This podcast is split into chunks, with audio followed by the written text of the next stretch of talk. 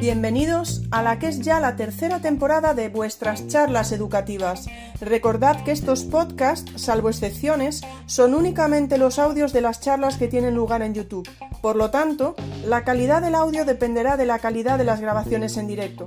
También se puede perder algún detalle al no tener el vídeo, pero siempre podéis pasaros por mi canal. Muchas gracias por estar ahí. ¡Empezamos!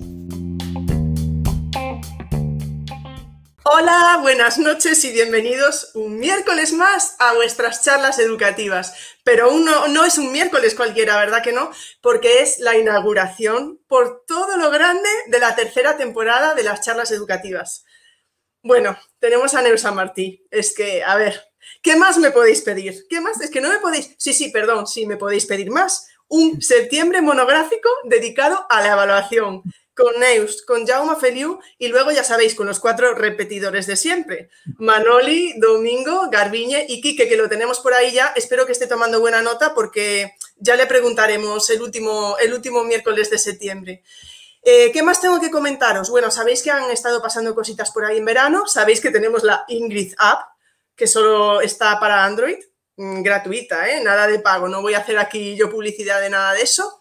Eh, Hoy también es una charla muy especial porque no solo, es, no solo es la inauguración de la tercera temporada, sino que tenéis que saber, Ineus, para que veas qué bien te trato y qué especial eres para mí, eres la charla número 100 que se sube a la lista de reproducción de las charlas educativas, ¿eh? o sea, un número redondo. Aquí pone 58, pero además de las charlas oficiales, pues ha habido más charlas, talleres, charlas extra, charlas offline, etcétera, y esta será, será el vídeo número 100 que quede registrado en la lista de reproducción de las charlas educativas. Hay una novedad eh, para los que estéis llegando a este directo. Eh, en, alguna, en alguna temporada anterior hemos tenido alguna persona que se colaba en el directo en el chat, ¿sabéis? Y ponía cosas pues, que no venían a cuento.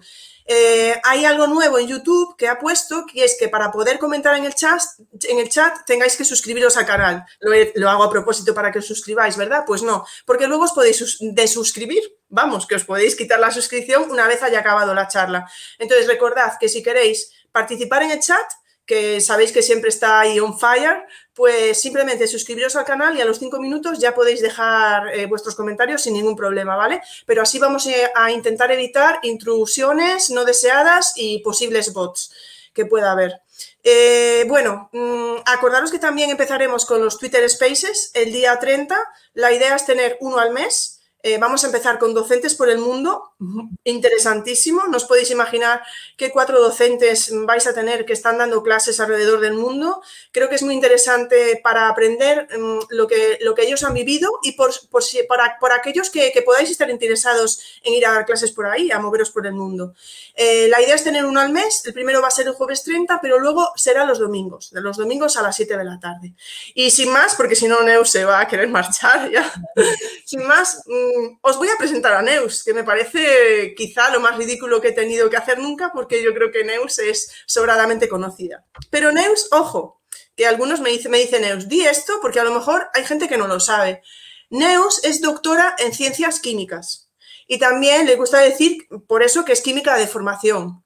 Ha sido maestra de primaria, profesora en secundaria y ahora en la universidad es formadora de futuros docentes. Unos estudiantes eh, todos estaremos de acuerdo, que tiene mucha suerte de tenerla, la misma que tenemos esta noche nosotros. No voy a hablar de todos los libros que ha escrito, que tengo ahí uno que lo iba a tener y ahora me queda un poco lejos para cogerlo.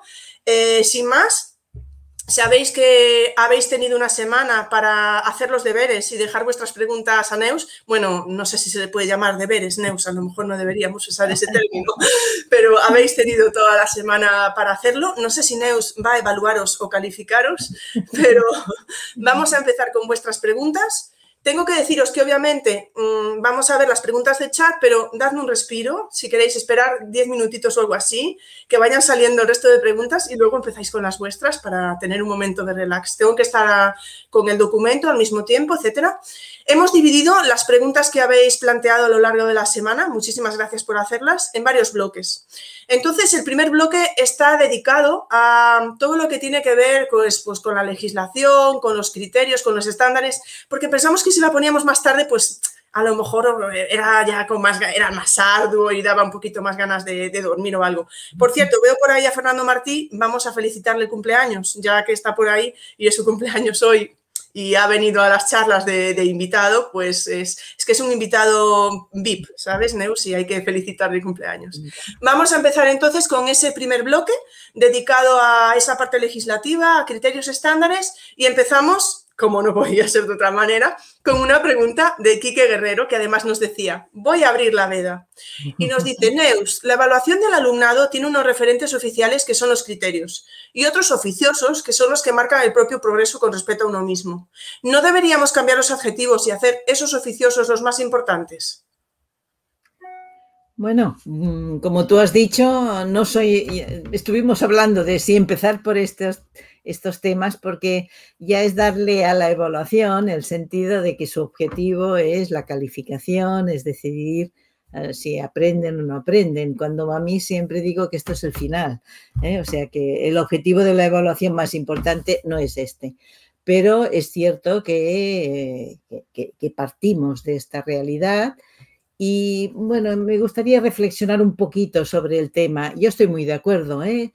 pero no, yo creo que la idea de tener unos referentes que se comparten socialmente, esto es válido. Ahora, si lo utilizamos con esta idea de palabra, la palabra que se dice, referentes, no es algo que nos dice exactamente qué hemos de hacer o qué ha de ser lo que han de aprender, sino que es un referente social o sea, toda la comunidad en España, digamos, o, eh, y yo diría que ahora ya es en Europa, porque, por ejemplo, los criterios de PISA ya van por aquí, pues eh, son, son referentes que compartimos, que se discuten, etcétera. Pero en la práctica, estoy muy de acuerdo, la práctica es el, día a día, es los referentes que, que adaptamos a la realidad de cada estudiante, de cada realidad de, los centros y por tanto esto una cosa es lo que hay de referencia y otra cosa es lo que realmente en cada escuela, en función de nuestros estudiantes, de cada uno de los estudiantes, vamos decidiendo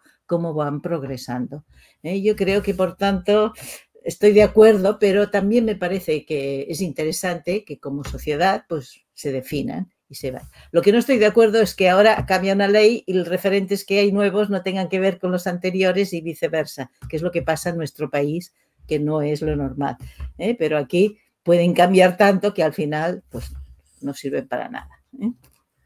Completamente, completamente, de acuerdo contigo. Pues eh, voy a pasar a una pregunta que nos hacía Pablo Dúo. Nos decía, buenas, una duda. ¿Cómo pondera los estándares de evaluación que se repiten en todas las unidades? ¿Les damos el mismo peso que los que aparecen en una sola? ¿Evalúa por unidades y después hace media o por estándares al final de un trimestre o curso? Un abrazo y gracias. Bueno, pues yo soy muy partidaria de cambiar esta, esta concepción de las ponderaciones. ¿eh? fijaros que normalmente los estudiantes, sobre todo ya en, eso, pero también ya en primaria a veces, nos van preguntando cuánto vale eso para la nota, qué sentido tiene, qué sentido tiene. ¿Eh? La, pregunta que nos deberían hacer, ¿qué estoy aprendiendo con eso? Eh, eh, estoy, ¿Para qué me sirve todo lo que estoy haciendo? Pero no si vale o no tanto para la nota.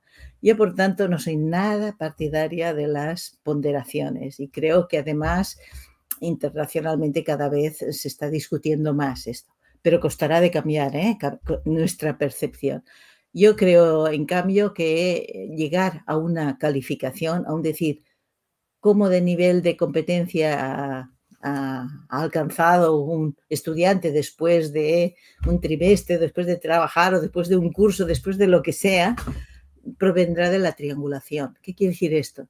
De que tres personas, profesores, el mismo estudiante, en fin, uh, diferentes protagonistas que en contacto, se pongan de acuerdo y digan, no, yo creo que el nivel de aprendizaje de este estudiante es tal. ¿eh? Y yo creo que este es un cambio conceptual que hemos de ir haciendo muy importante. la nota no viene de, ponderar. ¿eh? Y bueno, esto será un cambio a la larga que habremos de hacer todos. ¿eh? Neus, desde mi situación privilegiada me atrevo a hacerte una pregunta y decir, ¿de dónde tiene que venir ese cambio? Yo, a ver, creo que ha de venir de los docentes, no vendrá porque se den órdenes desde arriba, porque se diga y se explique, no vendrá. ¿eh? Eh, eh, yo siempre pienso que los cambios han de venir de abajo, no vendrán de arriba. ¿eh? O sea, cambiar leyes no cambia nada. ¿sabe? Yo siempre digo que la LOCSE aún no se ha aplicado. O sea que, ¿por qué? Porque, porque nos digan algo desde arriba no cambia. Y, pongo un ejemplo que viví, que me pareció muy significativo cuando estuve en Finlandia y pregunté y estuve precisamente cuando cambiaban su ley de educación, que ellos no cambian por gobierno, sino que tienen cada 10 años cambian, pero para mejorar, para cambiar en una línea de progresión, ¿no? De ir arriba y abajo. Y yo pregunté a la directora que estábamos visitando su escuela en qué le cambiaría la ley, lo que estaba haciendo, que nos explicaba cómo trabajaban, etcétera. Digo, la ley, ¿en qué, te, ¿en qué os cambiará la vida? Y me dijo, nada hace tiempo que lo estamos haciendo. Ah, o sea, yo creo que es esta la idea que hemos de ir, no esperar desde arriba, sino trabajar de una forma que mm, vayamos viendo que funciona y no, y que al final, pues lo que hacen los gobiernos con sentido es darle una, un reconocimiento ¿eh? y globalizarlo entre toda la sociedad, pero no es ir que esperar a que me digan qué de hacer. Esto es contrario a la idea de competencia. O sea, somos competentes los profesores, hemos de esperar que nos digan qué hemos de hacer, hemos de ser capaces. Ahora, muy fácil, ¿eh? Luego ya sé que hay preguntas que van por aquí, ¿eh? Cómo cambiar en la escuela, que es el gran reto, ¿eh? Cómo cambiar a los profesores que no cambian, ¿eh? Efectivamente, luego, luego llegamos a eso. Vamos con la última pregunta que teníamos de este bloque, también de nuestro querido Enrique Guerrero. Eh, dice, no quiere acaparar las preguntas, dice, pero una más, que promete ser la última, pero creo que no era, pero bueno, dice, en el desarrollo de la LONLOE se proponen unos criterios de evaluación para los ciclos que pretenden evaluar una competencia que está prevista para toda la etapa. ¿No es un poco incongruente marcar de esa forma un desarrollo competencial tanto como se habla del respeto a las individualidades? Si la competencia específica es para la etapa, el criterio no debería serlo también. ¿No debería cada docente adecuar esos criterios a la realidad de su clase? Bueno, ya, ya, al principio he ido, mi respuesta iba por aquí, ¿eh? o sea mm. que yo creo que a partir de los referentes, aquí viene el trabajo de, adecuarse, o, al revés, viendo cómo nos adecuamos, comparamos con los referentes y decimos, bueno, vamos, puede ser eh, útil en esta línea y demás. Ahora, aquí está diciendo cada docente, yo diría el equipo de docentes, o sea, la pregunta decía, ¿no debería cada docente adecuar estos criterios? Yo diría que ha de ser una cosa consensuada, de ser de equipo, ¿eh? porque cada las competencias no es un solo profesor que las trabaja, las trabajamos entre todos. Y el gran reto, la dificultad es consensuar entre profesores. ¿eh? Lo que, y, aquí hablar, porque claro, cada uno puede tener una visión y entre todos, ¿eh? si consensuamos, y discutimos y hablamos, pues se puede llegar a una visión que será más, más idónea. ¿eh? Pero para mí está, eh, estoy muy de acuerdo, o sea, ha de ser el, los el equipo de docentes y, bueno, y se, y se, habrá, y se habrá de hacer esta progresión y discutir no es fácil. ¿eh? Yo siempre pongo un ejemplo que he comprobado, que es, por ejemplo, la competencia que se habla de expresarse oralmente, de comunicarse oralmente. Esta es una competencia nueva. Antes no, eh, cuando yo empecé a dar clases, esto no, no se contemplaba como un objetivo de la escuela, que, desarrollar estas, esta capacidad. Pero entonces, ¿qué ha pasado? Que como no tenemos tradición, estoy viendo que eh, voy a una escuela y los criterios de evaluación que aplican y lo que trabajan, lo que piden a los estudiantes es lo mismo en tercero de primaria o en cuarto de primaria que en tercero de eso o cuarto de eso. O sea, no hay, ¿eh? ¿qué pedimos? se expresa bien, bueno, no sé qué, es ordenado, se comunica bien, el gesto, y siempre es lo mismo y todos, todos de golpe. Entonces, ¿cómo van progresando? ¿Eh? a ser competentes oralmente ha de ser en cuarto de eso, no ni, ni, al final de primaria. O sea, hay muchos años para desarrollar esta competencia. Entonces, sí que hemos de ver cómo lo vamos adaptando. Y claro, esto mm, es cierto que desde la administración se dan pocas orientaciones y cuando hablan de por ciclos, pues son muy marcados y claro, no es lo mismo una escuela de una zona que una escuela de otra. Entonces, ha de haber más capacidad de, cada escuela poder decidir. Y esto sí, y, y, han de ser, o sea, yo creo que si la administración da ideas, son orientaciones, no son obligaciones, por decirlo así. Han de tener muy claro que son orientaciones, ayudas que puedes tener en cuenta. ¿eh? Y para mí sería esta la visión de una ley que fuera útil. ¿eh? Y yo no le diría ni ley, le diría pues esto, orientaciones, ¿eh? pero porque la ley parece que es algo que se ha de cumplir, que todos lo hemos de hacer y yo creo que esto no. Muy de acuerdo contigo. Al final los que conocen a los alumnos son los que están con ellos y los que saben cómo, cómo evolucionan, etcétera. Y muy interesante también lo que has dicho de, Finlandia, por poner un ejemplo, que siempre hablamos, pues no hay que comparar, pero yo lo de que, que cada gobierno que llegue cambie la ley es matador. Es una cosa que no, y además que cambian sin, sin que sea una evolución, sino que es ir bandazos, ¿eh? Ahora aquí, ahora ideas. Cambia cada uno lo que, lo que le conviene. lenguaje, todo, ¿sí? Sí, sí. ¿Para qué sirve?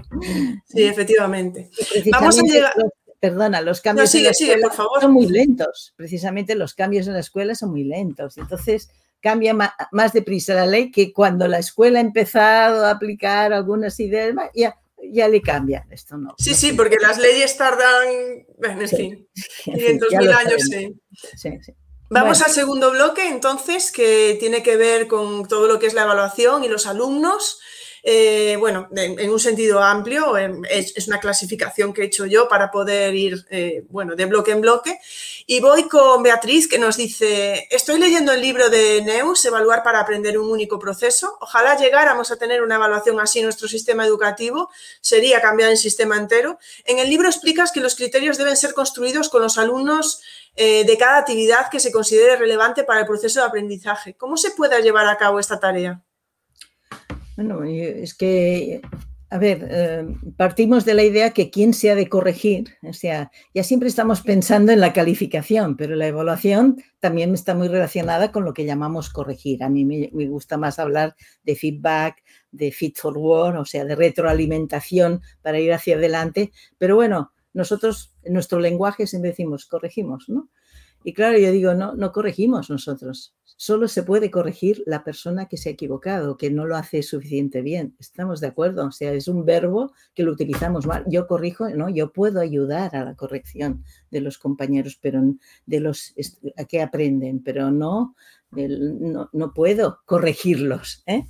Y este, este cambio de percepción, claro, pues nos da nos da la importancia de que o consensuamos con los estudiantes, eh, con ellos, hablamos de qué quiere decir eh, mejorar y qué, cómo mejorar, pues esta es una, e, esto es una condición, porque si no, ¿cómo se pueden corregir? ¿No pueden, ¿Cómo pueden mejorar ellos eh? y revisar?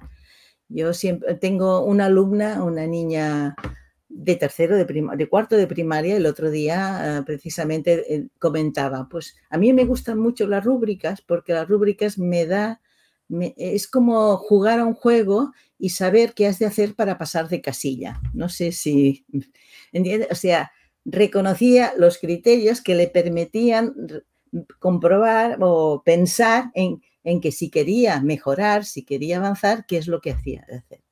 Estamos de acuerdo que este no es el uso que le hacemos, damos a las rúbricas, pero este es el, uso importante de una rúbrica, es, es que dé ideas sobre cómo mejorar. Y esto requiere que, cuando planteemos la rúbrica, eh, cada, los estudiantes lo entiendan, todos, ¿eh? no solo unos que, que por tanto, que entiendan, que, que, se lo representen, por tanto, es una construcción lenta que has de ir haciendo, etc. Por tanto, no, es, no diría que cada actividad tiene que tener una rúbrica, pero, la, pero sí que, ah, o una rúbrica o unos criterios de evaluación, decir, el instrumento rúbrica es el que los, los, concreta más, pero podría haber otras formas ¿eh? de, de, compartir los criterios de evaluación. Pero ha de ser algo mm, que, que, se ha de ir introduciendo poco a poco y además en tareas muy generales, que luego en una concreta pues utilizamos un, un, un, criterio que ya hemos utilizado en otras veces y lo aplicamos en aquella y otros, pero no sé si me explico bien. ¿eh? O sea, sí, otra rúbrica, los estudiantes están arriba, hasta arriba de rúbricas, ¿eh? porque y no, se trata de ver, a ver, cuáles son los grandes criterios, ¿eh? Eh, ¿cómo, ¿cómo, se argumenta? ¿Cómo sé que es una buena argumentación? Pues construimos criterios y aquellos criterios pues lo puedo aplicar en parte en algún proyecto, en, otra actividad que hacemos, etcétera. Pero no se trata de hacer muchas rúbricas diferentes para cada cosa, porque no, no, funcionará. ¿eh? Es como, como dijiste tú, ¿no? Que sean instrumentos que les vayan ayudando a ellos de manera gradual a poder corregirse. Este es el reto, este es el gran reto. ¿eh? Vale, pues te voy con otra pregunta dentro de este bloque. Eh, Tomás García, otro habitual invitado en las charlas educativas, dice, una preguntilla. Sueles hablar de feed forward. ¿Cómo se debe enfocar el feedback para que sea feed forward? ¿Qué debemos hacer para que el feedback sea aceptado por nuestro alumnado? Yo creo que va un poco en la línea de lo que estabas hablando, ¿no? Exacto. Eh, yo creo que es, es, es en esta idea. Es como, como que la retroalimentación, que no tiene por qué ser nuestra de los docentes, puede ser entre compañeros. A veces un compañero o compañera ayuda más ¿eh? porque tiene un lenguaje más cercano, entiende a veces más las dificultades y sabe dar ideas. Pero el gran reto es que nosotros hasta ahora corregir quiere decir que ir para atrás, ¿no? Es mirar lo que ha hecho y decir al estudiante que ha hecho bien y que ha hecho mal. Pero no da ideas para avanzar. ¿eh? Parece que entonces cada estudiante debe saber qué ha de hacer para avanzar. ¿Y qué pasa? Que la mayoría, ¿qué dicen? Pues recomendaciones muy generales. He de trabajar, has de trabajar más, has de estar más atento. ¿Es que no suenan estas palabras? Y claro, cuando los estudiantes se autoevalúan y dicen qué de hacer para mejorar, que es el fit for work, que es para ir hacia adelante, qué de hacer, pues vuelven a decir eso. Pues ya trabajaré más, ya estaré más atento, Claro, esto no sirve para nada, ¿estáis de acuerdo? Esto a, las dos horas ya, ya, ya, no trabajan más, ya no están atentos, etcétera. ¿Por qué? Porque el gran reto del Feed Forward es decir, ¿y cómo lo haremos si acaso para trabajar más, para estar más? O sea, el tema de la concreción y estamos viendo en todas las, las experiencias y en todo lo que estoy viviendo en las escuelas, es que esto es lo más difícil pero incluso los profesores nos cuesta mucho. ¿Cómo le decimos a este alumno que tiene estas dificultades? ¿Qué ideas les damos para avanzar? Eh, nos quedamos en está bien o está mal, esto, pero no damos sugerencias. ¿eh? Y por eso actualmente, que este no es un problema nuestro solo, sino en todo el mundo, se está hablando de la importancia de cambiar esta idea del feedback, que es ir atrás, por el feed forward, que es ir hacia adelante pero concretando. Y ya os digo, no es nada fácil, ¿eh? es de las cosas que nos que está costando más a los profesores que quieren ¿eh? y que están interesados en hacerlo.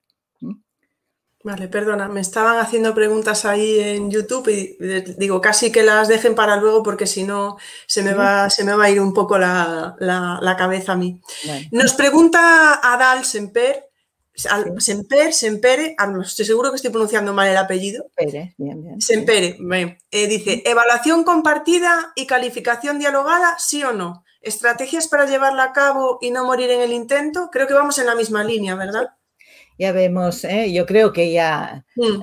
ahora seré mucho más rápida, ¿eh? pero es en este sentido. ¿eh? Yo, por tanto, evaluación compartida, discusión, de, por tanto, esto va relacionado con mm, dialogada. ¿eh?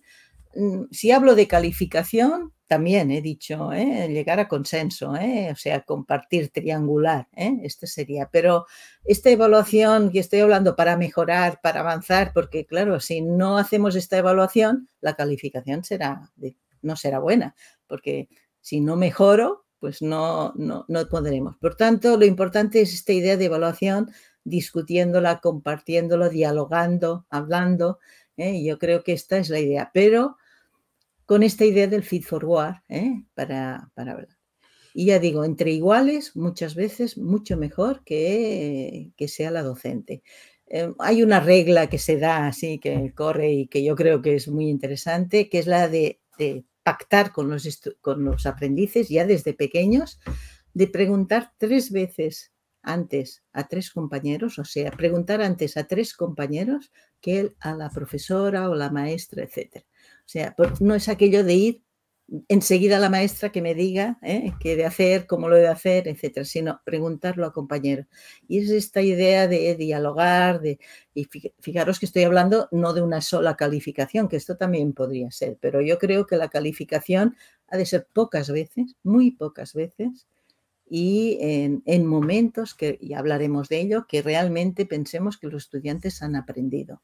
¿eh? Ir calificando solo porque cada actividad la hemos de calificar, calificar quiere decir con, con una valoración concreta, no tiene ningún sentido.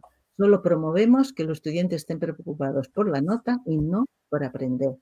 Y el cambio importante, el nuestro, es estar preocupados por aprender. Y, y la nota es la consecuencia, pero no es la causa. Estaban comentando en el chat también. Por cierto, hay alguna pregunta en el chat, pero no sé si ponerla, porque alguna de ellas me suena que, la preguntan después, ¿no? Eh, no estoy muy segura. Por ejemplo, pero bueno, te la voy a poner por aquí. Mm, Tomás, por ejemplo, nos pregunta qué podemos hacer para que nuestro alumno acepte nuestro feedback cuando no lo aceptan. Y yo creo que también es un poco también lo que estabas diciendo tú, ese cambio de mentalidad de no saber, no preguntar por la nota que van a tener o cuánto vale, ¿no? Sino que estén interesados por aprender. Es un cambio que se tiene que, que, dar solo en el colegio, Neus, se tiene que dar también a, nivel social. Sí, bueno, es que los cambios de evaluación son de la, cambios en la comunidad, o sea, hay que decir todo. Por ejemplo, las familias. ¿eh? Las familias también van preguntando cuando llega su hijo de casa qué nota has obtenido. ¿eh? ¿Qué mm. nota? Claro, este, esto lo hemos de ir hablando, lo hemos de discutir y bueno, esto yo siempre digo que los cambios en evaluación en escuelas, en centros educativos que se lo plantean serio, seriamente, o sea, vamos a cambiar, como mínimo son tres años. ¿eh? Y entonces, tres años que para toda la comunidad. Hemos de cambiar los docentes, han de cambiar los estudiantes, su forma de entender, y han de cambiar las familias y, el entorno. ¿eh? O sea, vamos a bueno, esto yo creo que el cambio en la sociedad será mucho más lento, pero en la, en la escuela y en las familias se puede conseguir ¿eh? y, ya de ir por aquí. ¿eh? Bueno, sí. yo eh, lo digo por la pregunta esta, el problema, bueno, y si no aceptan el feedback, yo no me he encontrado nunca que acepten el feedback. Si lo damos como orden o como definición, sí, pero luego ya, hablaremos de formas de... Sí, efectivamente, luego vamos a tocar esos temas. Clara nos preguntaba cómo dosificar esa información. Esa información, no sé si se refiere a, cuando estabas hablando de, las rúbricas. bueno, y del feed forward. ¿eh? Cuando les damos ideas, retroalimentaciones, claro, no podemos han hecho una redacción y de repente les decimos, has de mejorar esto, esto, esto, esto, esto, esto, 20 cosas. Esto, ah, o sea, una tarea nuestra es priorizar, jerarquizar con los propios estudiantes por dónde empezamos, hemos de empezar por lo que sea más fácil de cambiar, de aprender, no empezar por lo más complejo, lo más abstracto, sino vamos a empezar. O sea, este sí que es un trabajo que hemos de ayudar a reconocer, porque muchos estudiantes no lo sabrán. Pero este sería un, por donde empezar. Cuando hay muchas cosas, no, las dificultades se superan una a una, no todas de golpe. Por tanto, prioricemos. Pues el chat está en ebullición, muchísimos comentarios. Hay una pregunta de Enrique, que Enrique, te invito a que me la hagas luego al final, porque creo que puede ser buena para un poco más adelante. Vamos a seguir con las preguntas que habían hecho los compañeros en Twitter, retomamos. Teníamos a José Antonio Rocamonde, que además lo he visto que está por ahí por el chat, decía, la evaluación tradicionalmente se ha centrado en el proceso de enseñanza y aprendizaje. ¿Qué pautas dar para la evaluación de la acción docente por parte del alumnado? Bueno. Ah, a ver, es, mira, ya me irá bien porque es lo que decía de cómo aceptan los estudiantes. Lo que estamos comprobando mucho es que ah, es la forma de comunicarnos, la forma de hablar con los estudiantes sobre estas ideas de retroalimentación o demás. ¿eh? Ah, yo he visto que, ahora no he visto el nombre, Domingo Chica, sí, eh, hablaba de la importancia de los objetivos ¿eh? y en el chat. Y bueno, esto es, clarísimo. Pero, ¿qué consiste dar los objetivos? ¿Qué consiste? Lo que hacen muchos profesores, dan escritos, los objetivos son estos, ¿vale? Ahora vamos a trabajar. No, no. Compartir objetivos quiere decir comprobar que se los representan, que, realmente los incorporan, que lo ven como interesantes, etcétera. O sea que no es una tarea fácil, pero esto es clave. ¿eh? Pues, uh, ¿qué se ha comprobado? ¿Eh? Por ejemplo, decirlos, escribirlos no sirve para nada. En cambio, ¿qué funciona? Pues mira, un profesor que, dice, mira, yo he pensado realizar esta actividad porque creo que será un buen objetivo para que aprendáis esto. ¿eh? ¿Os parece un, objetivo interesante? O sea, ponerse uno en yo lo he pensado y ponerse como, como ayuda. O, o, mientras están aprendiendo, parar y decir, bueno, yo había pensado que esta actividad serviría para este objetivo. ¿Creéis que está bien planteada? ¿qué ideas me daríais para mejorarla? Eh? Para que realmente fuera útil para este objetivo. No sé si me explico. ¿eh? O sea, la idea es no tanto decir el objetivo ya desde la autoridad y desde eh, la afirmación total, sino de, bueno, yo me pongo en vuestro lugar, o bien, yo cuando era alumno como vosotros, a mí me fue muy difícil entender tal cosa o saber hacer un buen argumento. ¿Cómo lo fui aprendiendo? ¿Cómo fui o sea, ponerse mucho como modelo. La idea de, modelización, nosotros cómo hemos aprendido y compartirlo y abrirlo a estudiantes, esto está, lo estamos comprobando, pero ya viene, ya hay investigación sobre eso, que funciona mucho más que decir, eh, comunicar y más. ¿Eh? Nos pregunta Alejandro Hernández, dice, en el momento de evaluar a un alumno, ¿Se han de incluir cuestiones como el trabajo en clase, el comportamiento, la actitud o solo la parte correspondiente al conocimiento? Esto es abrir un melón, como digo yo siempre. Bueno, a ver, esto quiere decir, hoy qué hablamos? Hablamos de competencia, ¿no? ¿Y qué es la competencia? Pues la competencia es todo junto, no podemos separarlo. ¿eh? Claro, esta pregunta viene relacionada con aquella que, se, ya se ha hecho anteriormente, que es el tema de la ponderación. ¿eh? ¿Cuánto vale la actitud? ¿Cuánto, ¿Cuánto valor le doy al comportamiento? ¿Cuánto valor? Cuando lo que hemos de ver es si son competentes, o sea, si son capaces de actuar y para actuar se necesita conocimiento, sin duda. Sin conocimiento no se puede, porque si no actuamos, pero sin reflexión, sin y pero se necesita actitudes, capacidades, empatía, en fin, muchísimas cosas que se han de poner todas en juego. Por tanto, lo que evaluaremos es la capacidad de actuar, es con todos estos saberes. Pero no evaluaremos por un lado el conocimiento, por el otro la actitud, por el otro el comportamiento, porque no, es, saberlo poner todo al servicio de una actuación. Por tanto, evaluaremos si son capaces de actuar. ¿eh? Y esta, o sea, de decidir cómo lo hago y, o de hacerlo en muchos casos. ¿eh? Bien, este es el reto que, por tanto, para mí, vuelvo a decir, no tiene sentido separarlo. Esto viene sí de la LOCSE, que la LOCSE nos empezó hablando de tres tipos de conocimientos, ¿eh? de contenidos ¿eh? que hablaban, y, no, y, y, se instauró la idea de hacer las medias. Pero bueno, esto ha evolucionado, son muchos años, y hoy en día que las ideas que es importante trabajar todos estos campos, los comportamientos, las actitudes, las habilidades, etcétera, todo eso, pero no separadamente, sino ponerlas al servicio de una forma de actuar. Y por tanto, cuando yo evalúo, yo o el mismo estudiante se evalúa, ¿qué evaluará?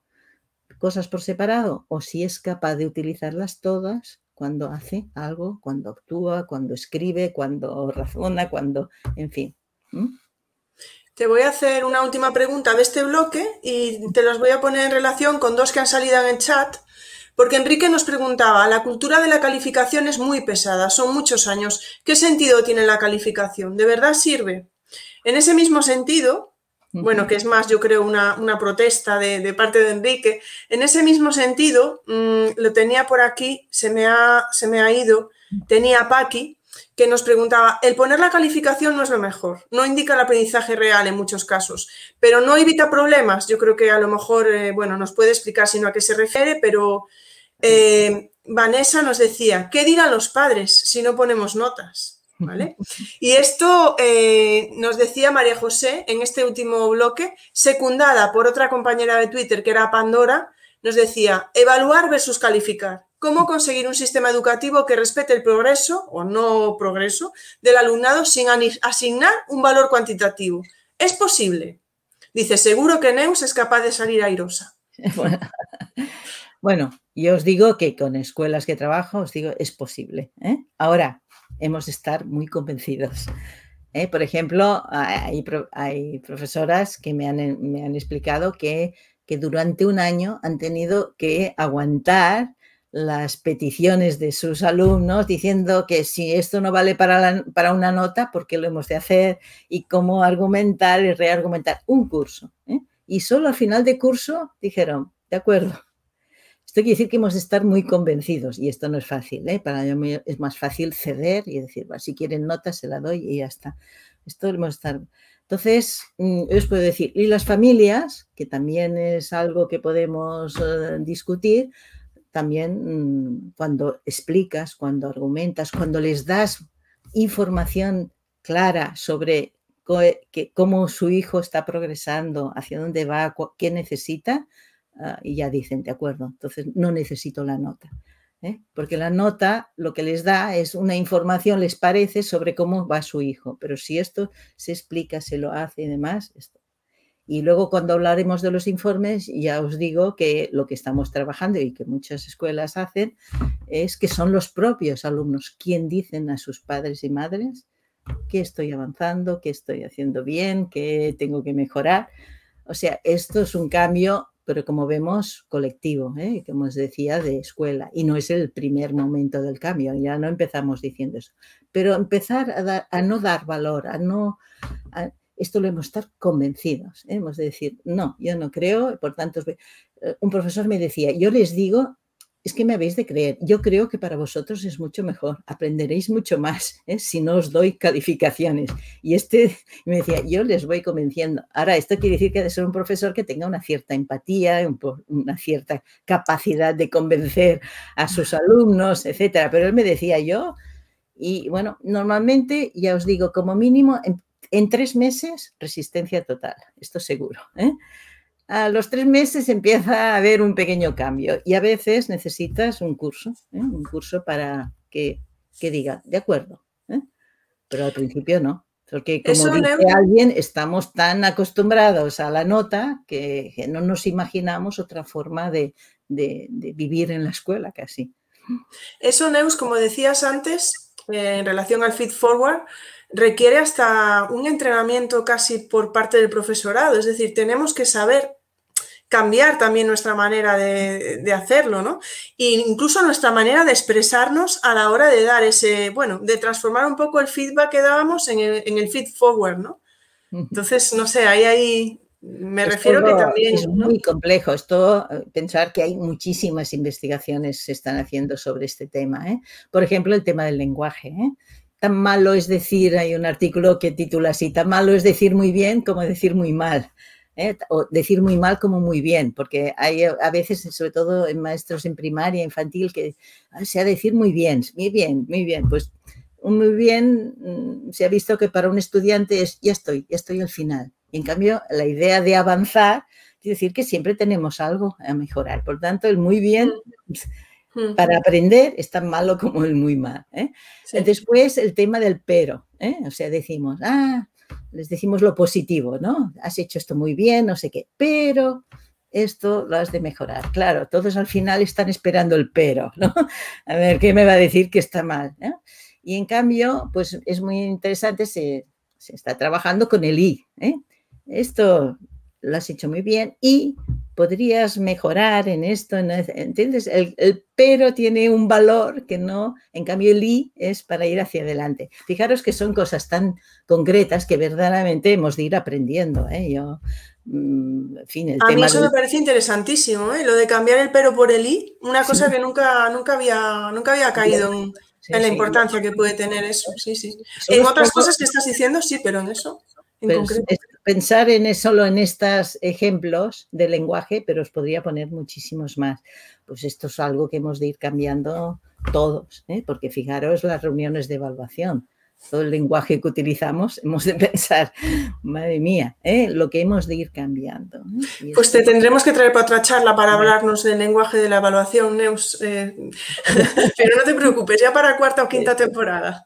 Antes de cambiar de, antes de, cambiar de bloque, por si quieres, aquí un par de preguntas que surgen. Miriam nos pregunta, bueno, algo estábamos hablando, ¿no? La sociedad pide calificar. Sí. ¿no? para la universidad, pero bueno, también yo creo que estabas hablando, ¿no? Que hasta cierto punto en algunos momentos sí se califica, ¿no? O sea, y Esther habla de la etapa de infantil. Eh, yo voy de dos en dos como los donos neus para avanzar, pero dice, ¿qué opinas de la evaluación trimestral de un alumnado que está en ese proceso de aprendizaje? Te dejo ahí las dos. O sea, hay una idea que sí que me, me parece interesante, pero por eso digo, al final de un proceso, después de que hemos estado aprendiendo, regulándonos el feedback, el feed forward, haciendo mucho, sí que llega un momento que puede ser interesante de decir, bueno, nos vamos a poner a prueba y a ver cuánto hemos aprendido. ¿Estaremos de acuerdo? Es que a todos nos gusta que de tanto en tanto alguien nos diga, ostras, esto has mejorado mucho, lo estás haciendo mucho mejor. Es que sí, necesitamos para nuestra autoestima ¿eh? tener este, este feedback. Ahora, tiene sentido cuando los estudiantes hayan aprendido. Para eso hayan hecho todo el proceso de regulación anterior y feedback. ¿eh? Pero cuando han aprendido, no porque es la semana de exámenes y entonces toca hacer un examen, ¿no? Puede que aquella semana sabemos que muchos estudiantes no van a, tener buenos resultados, pues no tienen, no es, el tiempo lo utilizamos para otra cosa, porque esto es perder el tiempo, ¿eh? porque lo, que, lo único que haremos es, es que abandonen su autoestima por, los suelos, etcétera, ¿no? Por tanto, en el momento que consideremos que han aprendido, entonces vamos, que, realmente pueden ver la mejora, ¿eh? entonces vamos a, ponernos a prueba. Y pueden ellos decir incluso cómo vamos a poner, vamos a comparar cómo lo hacíamos al inicio y cómo lo hacemos al final, o vamos a, ver esta actividad en que demostremos que sabemos aplicar aquello, no repetir, sino aplicar aquello que hemos aprendido a otra situación, etcétera. O sea, ah, cuando ellos comprueban esto, que un conocimiento que han aprendido haciendo algo, un proyecto, son capaces de utilizarlo en otra situación, en otro contexto, eh, bueno, es cuando te motivas, ¿no? Es cuando dices, ostras, soy capaz, ¿eh? voy adelante. Por tanto, yo creo que una, una idea de evaluación en la cual calificamos estos resultados, sabiendo que en todos no tienen por qué ser eh, experto. Yo siempre digo, en muchas cosas no soy experta, necesito ayuda de otros compañeros, ¿no? Eh, por tanto, no todos hemos ya, pero todos tenemos que, ser un mínimo de competentes. Esto sí, no se puede renunciar, porque los profesores renunciamos a que todos aprendan. ¿eh? Y este es un aspecto clave, no podemos renunciar a que todos lleguen a un nivel mínimo. No sé si me he explicado un poco en este sentido de que la calificación tiene todo el sentido. Y hasta, final de eso eh, es evidente que solo tiene esta función, la de reconocer cuánto he aprendido, etc. Ahora, estoy de acuerdo que luego en el bachillerato, etcétera, no todo el mundo puede estudiar lo mismo, puede ir a la universidad. Entonces, la, vertiente de, de selección sea, la función de la, evaluación para seleccionar a los más aptos o, etcétera, para estudiar algunos, algún campo de, conocimiento, etcétera, entonces eh, es otra función. Pero esto no tiene por qué ser en una enseñanza básica. Una enseñanza básica no es el objetivo. Yo no, no estoy seleccionándolos. ¿eh?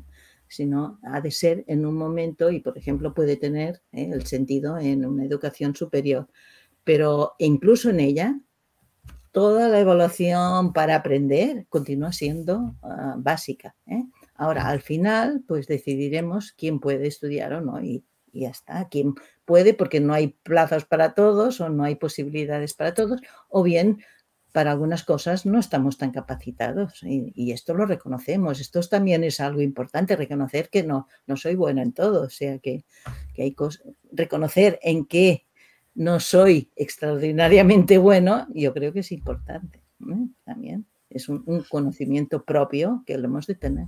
¿eh? Vamos al siguiente bloque, entonces, Neus, que teníamos eh, precisamente de algo que ya hemos estado hablando, que son los informes.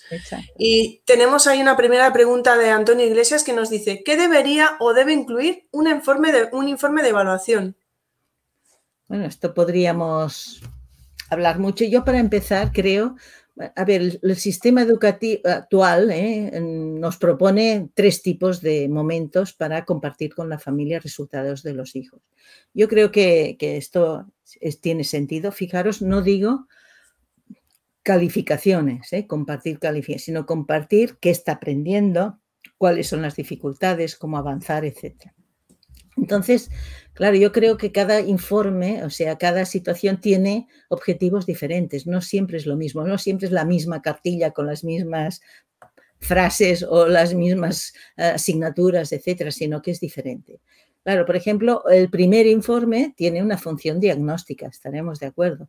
No, es decir cuánto ha aprendido, cuánto es más competente después de los tres primeros meses de curso, o los primeros, sino que es diagnosticar ah, qué va avanzando, cuál es el punto de partida, qué necesita para, para avanzar, etc. ¿eh? Por tanto, yo diría que el primero tiene que referirse más a estas características, aptitudes personales, capacidades personales relacionadas con el aprender es capaz de darse cuenta de lo que hace mal, de autorregularse, es capaz de, trabajar con los demás, etcétera. Son todo condiciones para realmente aprender. En cambio, en el segundo sí que trimestre sí que ya va bien centrarse en qué estoy aprendiendo, qué estoy mejorando y poder reconocer que aún puedo cambiar y mejorar en el tercer trimestre. Por tanto, el, objetivo de un segundo ah, informe es poder reconocer que ya estoy avanzando, que realmente he mejorado, pero también eh, mm, tomar decisiones, decidir ¿eh? qué he de hacer para realmente mejorar. En cambio, en final de curso sí que es el momento de los resultados. Yo, por ejemplo, calificaciones como máximo a final de curso daría. ¿eh? Y bueno, en, por ejemplo, en, la comunidad catalana esto ya lo dice la orden. o sea, la orden no obliga a calificar cada, trimestre.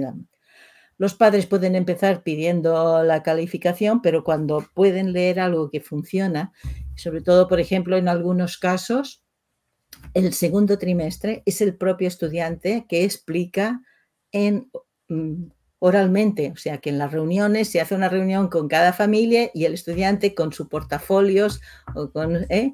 va explicando, mira, antes lo hacía así, ahora fíjate, fijaros y se lo dice a los padres. Evidentemente lo ha preparado con el tutor o la tutora ¿eh? esta sesión, pero es la alumna, es el, chico la chica o el niño o la niña, lo hacen desde primero, ¿eh? hay ejemplos, tengo artículos de escuelas que lo hacen desde primero de primaria y lo pueden hacer. No saben leer aún del todo, pero, pero pueden decidir que han mejorado y explicarlo a las familias. Y no hay que decir en eso, etcétera, que son muy capaces de, Ya digo, lo más difícil es concretar y qué voy a hacer ahora para mejorar. ¿eh? Pero eso me parece una maravilla.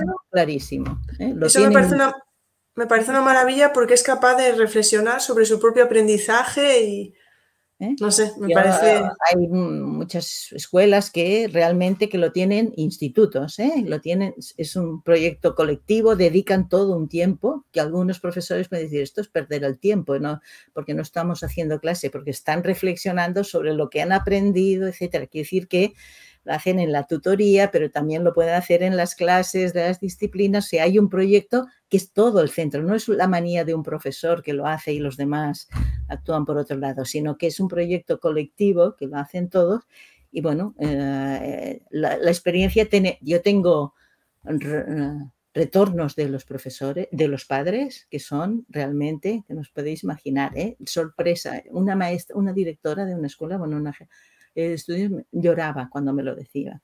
De una escuela de alta complejidad, con todas las familias, todas, de países, de lenguas diferentes y demás, que el 70% de los padres hicieron la devolución y, y explicaban. ¿eh? Y algunos decían, yo no sé escribir en español y le he pedido a la vecina, yo le he explicado lo que tiene que decir y me lo ha escrito la vecina. No sé, ¿me explico? O sea que que eh, el nivel de compromiso de los padres, si se explica, si se ayuda a que los propios hijos lo expliquen a los padres, o sea, primero hemos de convencer a los niños y niñas ¿no? de que esto es potente. Ellos lo explican a las familias y claro, las familias, mm, en fin, lo ven estupendo, pero claro, si solo es eh, superficial y no bien hecho, entonces no, no funciona. ¿eh? En, ese sentido, Tomás nos preguntaba, ¿qué, opinas o qué pasa, te diría yo incluso, si en los centros hay discordancia entre el profesorado a la hora de evaluar, de dar feedback, forward, etcétera? Aquí esta es la complicación. Yo siempre digo que estos cambios en los centros, yo en los que he trabajado, primero hablamos así un poco con el equipo directivo, a ver cuál es la composición del profesorado. Y, creo que se puede plantear el cambio si se da una proporción del 30-30-30, que sería un 30% de los profesores ha de estar convencidos, ha de querer yo queremos ir en esta línea. Sin, si no, si solo es la dirección que lo quiere o solo son unos profesores que lo promueven, eh, muy pocos, no hay posibilidad del cambio. Es mucho más difícil. ¿eh? Otro 30% que, bueno, mira, lo probaremos, a ver si funciona. Pues estoy dispuesto, pero no, no. Y máximo un 30% de profesorado en contra. ¿Entendéis? O sea, esto es lo que he visto en los centros que trabajamos, que yo trabajo, que es una proporción que, bueno, podemos decir. Ahora, si estamos en un centro que la mayoría de profesores están, están contra, aquí, bueno, el equipo directivo tiene muchísimo trabajo, pero es muy difícil. ¿Qué funciona? ¿Qué puede ayudarlo? El trabajo intercentros.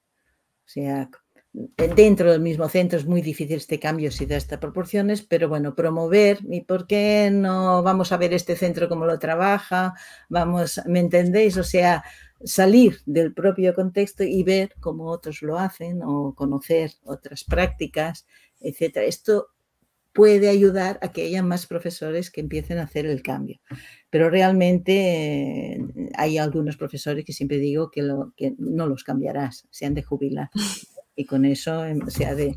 Ahora, y por tanto, si son mayoría en un centro, esto sí que es muy complicado, ¿eh? muy complicado. Pero si no, con estas ideas y trabajando con tiempo, poco a poco y convenciendo esta idea de, observarse entre ellos, ¿eh? la idea de, la observación entre iguales de profesores. Vamos, vamos a ver la clase de este compañero, vamos a ver, o sea, abrir nuestras puertas, ¿no? compartirnos, ¿eh? pedir a este compañero que es tan reticente que, que nos diga, a ver, ¿me das ideas para mejorar en la línea de lo que me parece que, estamos haciendo importante, pero me das ideas, seguro que tú también las tienes, o sea, es mm, tampoco calificarlos como profesores tradicionales que no cambiarán, sino dar esta posibilidad. Hay algunos que no cambiarán, ¿eh? insisto, pero, pero con una, un poco de, mano izquierda, digamos, de saber, ¿eh? compartir, de ayudar, de hablar, pues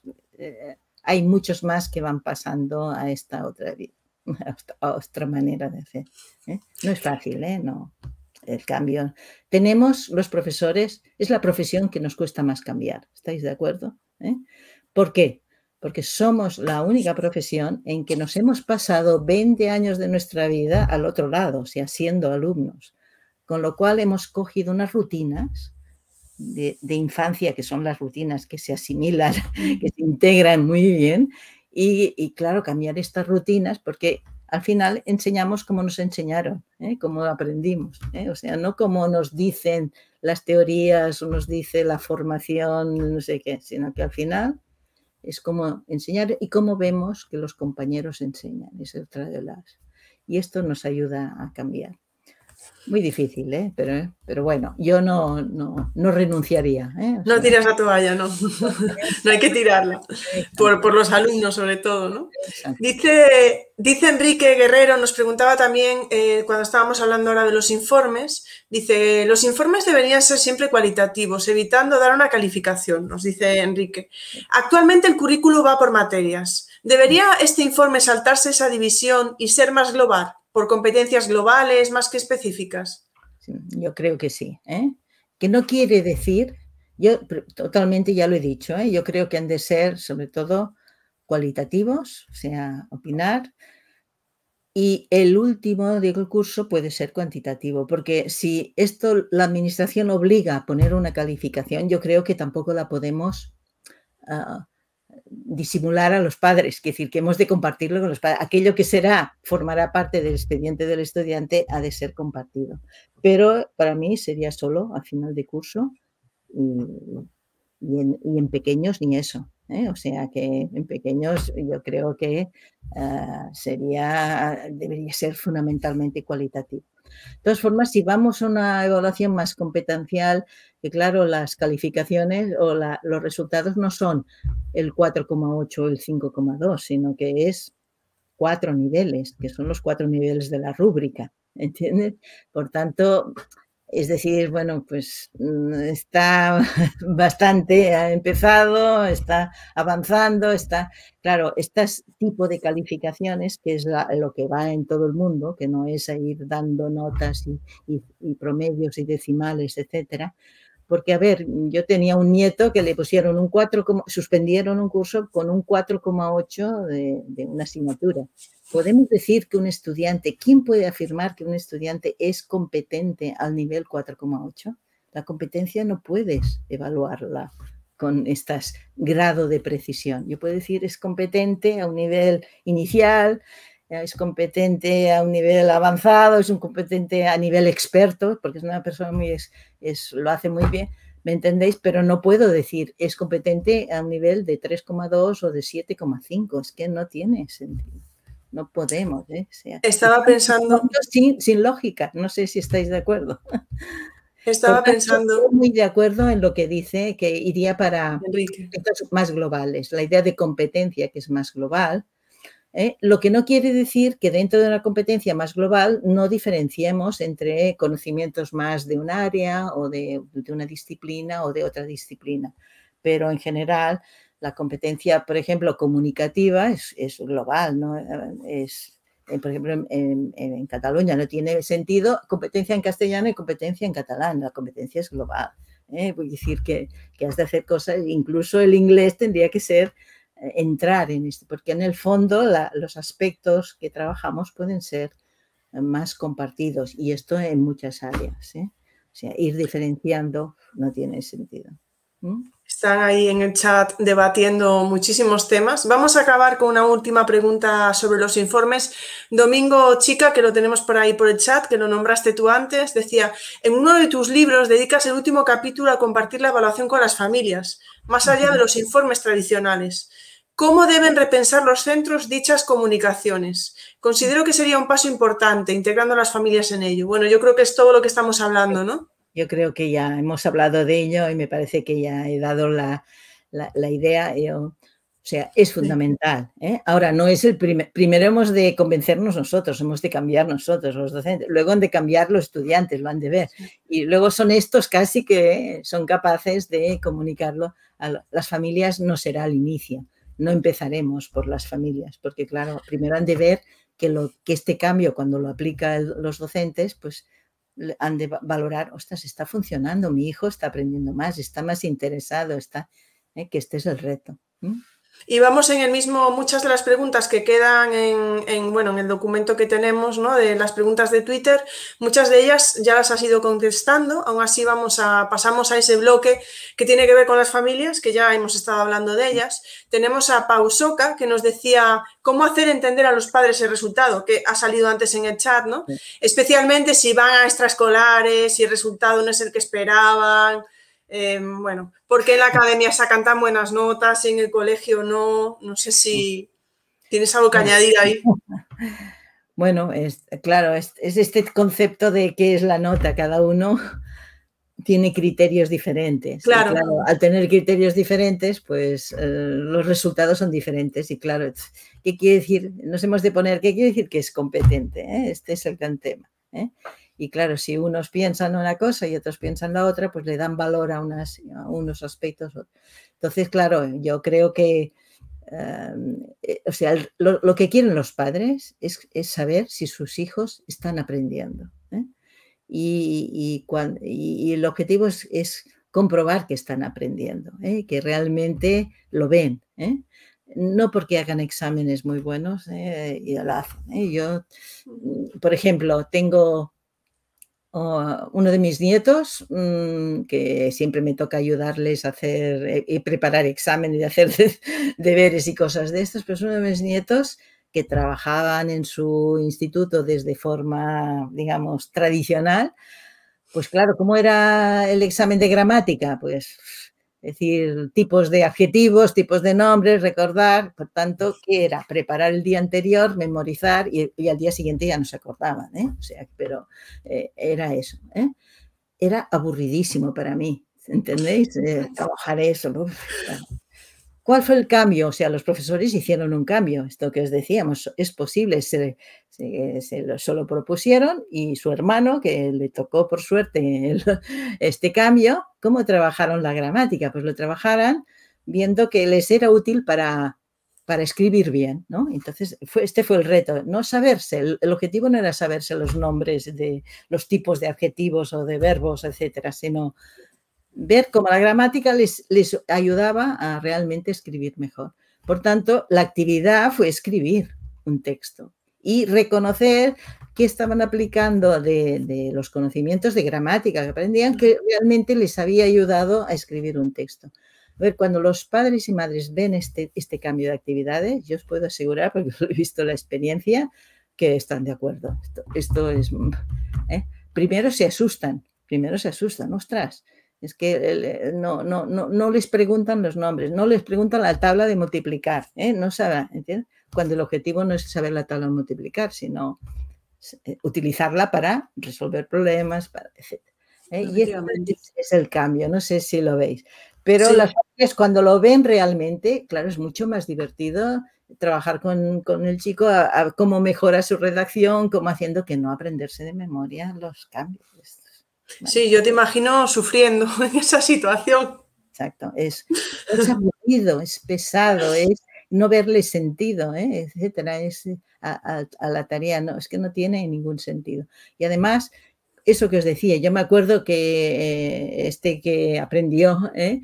Pues trabajaron, por ejemplo, las metáforas, o sea, para no repetir palabras en el texto, cómo, cómo, utilizar analogías, metáforas, y bueno, yo creo que lo utilizó muy bien, el, docente lo, trabajó muy bien.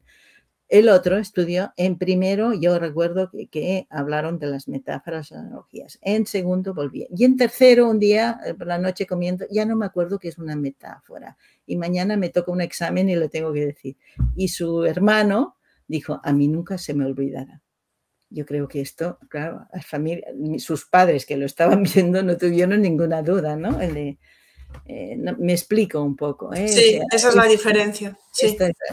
pero mm. cuando al principio cuesta porque es más difícil, es más exigente, más costoso. Al final los estudiantes aprenderse de memoria una cosa, repetirla y olvidarla, no es costoso, contra lo que pensemos. ¿eh?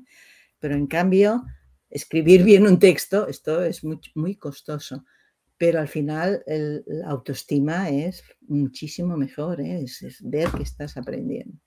Mm. Es que es casi la diferencia de, estudiar y aprender, ¿no? De estudiar para un examen o, de aprender realmente. estudiar para un examen, esta es la, ¿eh? que, bueno, esto ya lo sabemos, no, no mm. sirve, pero bueno, esto incluso en la universidad, ¿eh? o sea que, pero bueno, ya hay estudiantes que empiezan también a quejarse, a decir, a de cambiar.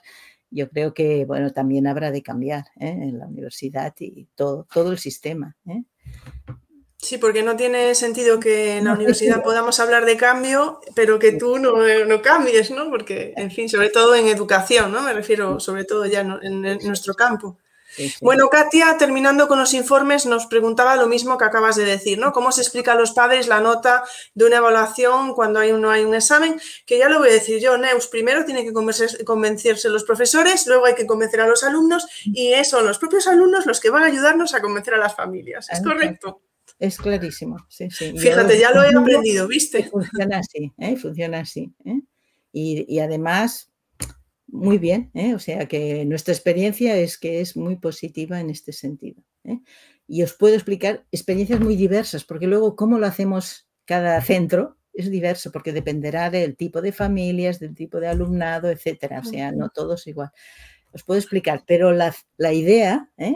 el objetivo, que es este conseguir que realmente compartir. Yo por eso no me gusta utilizar la palabra informes, porque informes es yo informo a otro.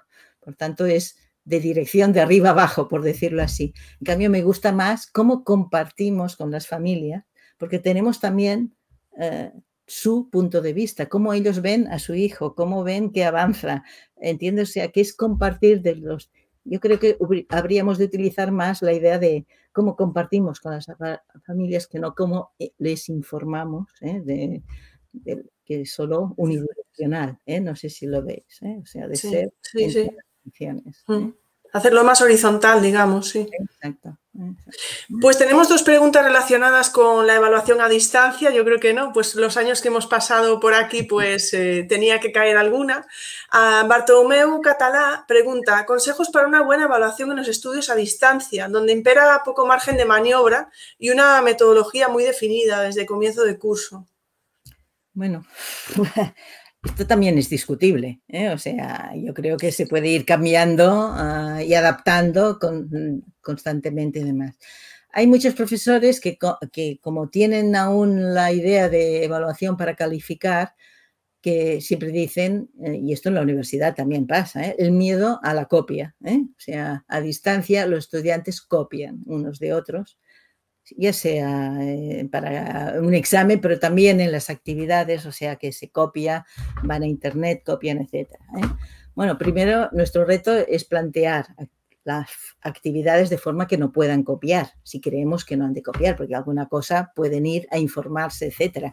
Por tanto, aquí el reto nuestro es cómo planteamos la actividad para que no sea fácil esta copia. Pero ah, las investigaciones que se han hecho demuestran que se copia más en clases presenciales que a distancia. Esto parece mentira, parece que no nos lo creemos, pero está, está investigado. Quiere decir que se han hecho investigaciones. Claro, estudiantes en las clases presenciales, pues si han aprendido algo, es a copiar, a hacer chuletas, a, en fin, encuentran todos sistemas que diríamos de copia y, los aplican con una naturalidad, eh, eh, bueno, grande. ¿eh? Por tanto, primero cambiar esta concepción de que a distancia hay unos problemas que no se dan. Y entonces todas estas ideas que estamos, eh, estamos planteando, pues se pueden aplicar a distancia. Se coevalúan, se, se ayudan entre ellos. O sea, uno tiene lo que ha contestado otro y, les, y, le da ideas para mejorar. Esto puede funcionar exactamente igual eh, a distancia que en presencial hacemos el amigo crítico, hacemos, hay muchos pues, tipos de actividades. Yo siempre recomiendo una, una, web que es de una de, Estados Unidos, la Edutopia, y si vais allí encontraréis tantas ideas y ahora, por ejemplo, el año pasado, tantas ideas de cómo hacerlo a distancia, toda esta evaluación, da recursos, instrumentos, etcétera, todos en esta línea que os estoy planteando, cómo utilizarlo en esta línea. ¿eh? Y bueno, ah, o sea que hoy en día tenemos muchísimos recursos para aplicar esta misma visión de la evaluación, que es la de cómo ir eh, dándonos un feedback, un feed forward para avanzar. ¿eh? Cómo compartir los objetivos, esto sería importante también a distancia porque los estudiantes, ¿qué piensan? ¿Cuál es la tarea? Tengo que hacer esta ficha, tengo que llenar estas respuestas, pero no saben para qué, no saben el objetivo. Por tanto, en, a distancia tenemos que hacer momentos, actividades que realmente comprobemos si se representan la finalidad que están aprendiendo, porque si no, hacen cosas y no aprenden nada. ¿eh? Porque en su cabeza no, no, incorporan como un aprendizaje, como un objetivo eso. ¿eh? Por tanto, yo ánimos para decir, a ver, entiendo lo que hay en esta visión de evaluación para aprender y, busco recursos que hay muchísimos, cómo hacerlo a distancia. Y os puedo decir que funciona perfectamente. Que conste, Neus, que probablemente, no sé, a lo mejor, y esto no es un estudio, es algo que estoy pensando yo ahora mismo, el hecho de que, por ejemplo, en el caso de las universidades, muchas de repente se tuvieran que poner en formato online, también hizo que tuvieran que replantearse las evaluaciones en el sentido que tú dijiste. Se vieron un poco forzadas a hacerlo así para evitar esa copia. Es decir, bueno, pues las preguntas que hacíamos tipo test o que hacíamos preguntas cerradas, pues tenemos que hacerlas de una manera más práctica para que no se puedan copiar. Entonces se vieron un poco obligados a evaluar mejor, ¿no? Exacto, exacto. Tuvieron que cambiar muchas cosas. No todo el mundo, ¿eh? porque yo he visto prácticas de decir todos delante de la cámara con los ojos cerrados, el móvil fuera, etcétera, ¿me entendéis? O sea, ah, ¿qué dices, vaya? ¿eh? con una cinta en los ojos para que no pudieran ver a los demás. Pero la gente estaba muy desesperada, Neus. He visto, he visto estas cosas. ¿eh? La gente estaba desesperada pero hay muchos que han hecho estos cambios, han visto que, bueno, han puesto en duda el significado ¿eh? de, lo que hacían y, ver que han de hacer otros tipos de actividades para que demuestren que han aprendido. ¿eh? Así yo creo que... prueba será diferente. Yo creo que ya respondiste un poco a Laura Escribano, a nuestra querida Laura, que dice, en términos generales, la enseñanza online o semipresencial ofrece más ventajas o desventajas para realizar una evaluación más completa y facilitar así el aprendizaje. No depende, ¿no? Del contexto. Yo creo que no, ¿eh? tampoco tengo estudios sobre eso, pero yo creo que no, ¿eh? que depende más de nuestra, de cómo planteamos el feedback y el feed forward, que claro, a nivel presencial es, más personal, puedes, puedes eh, hacerlo a veces de una forma más, más mm, teniendo en cuenta a veces el estudiante, o sea, tiene otras características, evidentemente, el, presencial, pero bueno, en muchas eh, no hay diferencia, no hay diferencia. Vamos con las dos últimas preguntas que tenemos en, de Twitter. Te tengo que decir que hay un montón de preguntas en el chat, pero bueno, veremos si podemos llegar a ellas o no. Eh, Patricia Merín nos decía, transformar la evaluación significa transformar muy profundamente la comunidad educativa. ¿Por dónde empezar para, para ser más efectivos? Llevo muchos años de aula. He visto cómo la inercia del sistema ha enterrado dulcemente grandes proyectos. Bueno, yo creo que es lo que has estado hablando durante toda la charla, ¿no? Yo creo que esta pregunta y la que hace luego la compañera Roset, pues eh, son claves. ¿eh? Este es el problema que tenemos en los centros, porque la evaluación, el cambio en la evaluación, no es el cambio de un profesor o de un maestro en una aula, sino que es un cambio sistémico de todos, ¿eh? del sistema que aplicamos en la, en la, escuela. Por tanto, esto exige un proyecto, exige consensuar, exige dialogar entre nosotros, discutir, y esto en muchos centros es muy difícil, ¿eh? y estoy de acuerdo. ¿eh? No, no hay. Antes ha hablado un poco de estas condiciones mínimas, y luego... Ah, que nos lo hemos de plantear igual con los estudiantes, como una visión de progresión. ¿Por dónde empezamos? ¿Eh? Yo diría que normalmente con lo que hemos de empezar es con perder el miedo. O sea, muchos profesores se sienten inseguros cuando han de hacer un cambio y no y tienen, bueno, eh, o sea, renuncian a hacerlo más que nada porque es tener que lidiar con la inseguridad que se te crea. Si haces lo, lo, de siempre y lo haces y ya lo haces, ya sabes que para algunos alumnos no sirve, pero para ti te da seguridad cambio, hacer ah, les voy a promover coevaluación. O, les voy a promover, y, y, si hacen una pregunta que no estoy preparado, y si no, entiendes, esto te crea mucha inseguridad. Y si no funciona, y si hay un desorden en la clase, y si hay, entonces, claro, ah, yo diría que el primer paso, cuando empezamos desde cero, ¿eh? digamos, es mm, probar, ¿eh? y vamos probando, ¿eh? o sea, vamos perdiendo inseguridad. Y cuando este probar la primera vez no sale bien, porque es lo normal, cuando yo hago una cosa por primera vez no, no funciona, como entre todos nos animamos a decir, ¿y, ¿y si probamos otra cosa? ¿Y si vamos adelante? Porque hay muchos profesores, docentes que vuelven atrás. ¿Veis? No, no ha funcionado. Por tanto, voy para atrás. No, los alumnos no, no se han coevaluado bien, no lo han hecho bien, por tanto, cero. ¿eh? Y eh, aquí viene esta idea del feedback entre todos, o sea, que ha de haber algún docente, por eso os decía que ha de haber compañeros, como mínimo, algunos que, que quieran avanzar, ¿eh? que estén para, no que ya lo hagan bien, sino que tengan, que tengan el convencimiento de que vale la pena. ¿eh? Y, y, entonces, esta es la pregunta clave, ¿no? ¿Y, si probáramos esto, el I, que os decía, ¿no? Y si, a ver, esto es, y si y esto es el tema de dialogar, de discutir. Este es el primer paso, o sea, ayudar a perder, a, lidiar con la inseguridad, ¿eh? de hecho, que tenemos. ¿eh? Y luego ya en el segundo momento sí que entonces podemos hacer proyectos colectivos.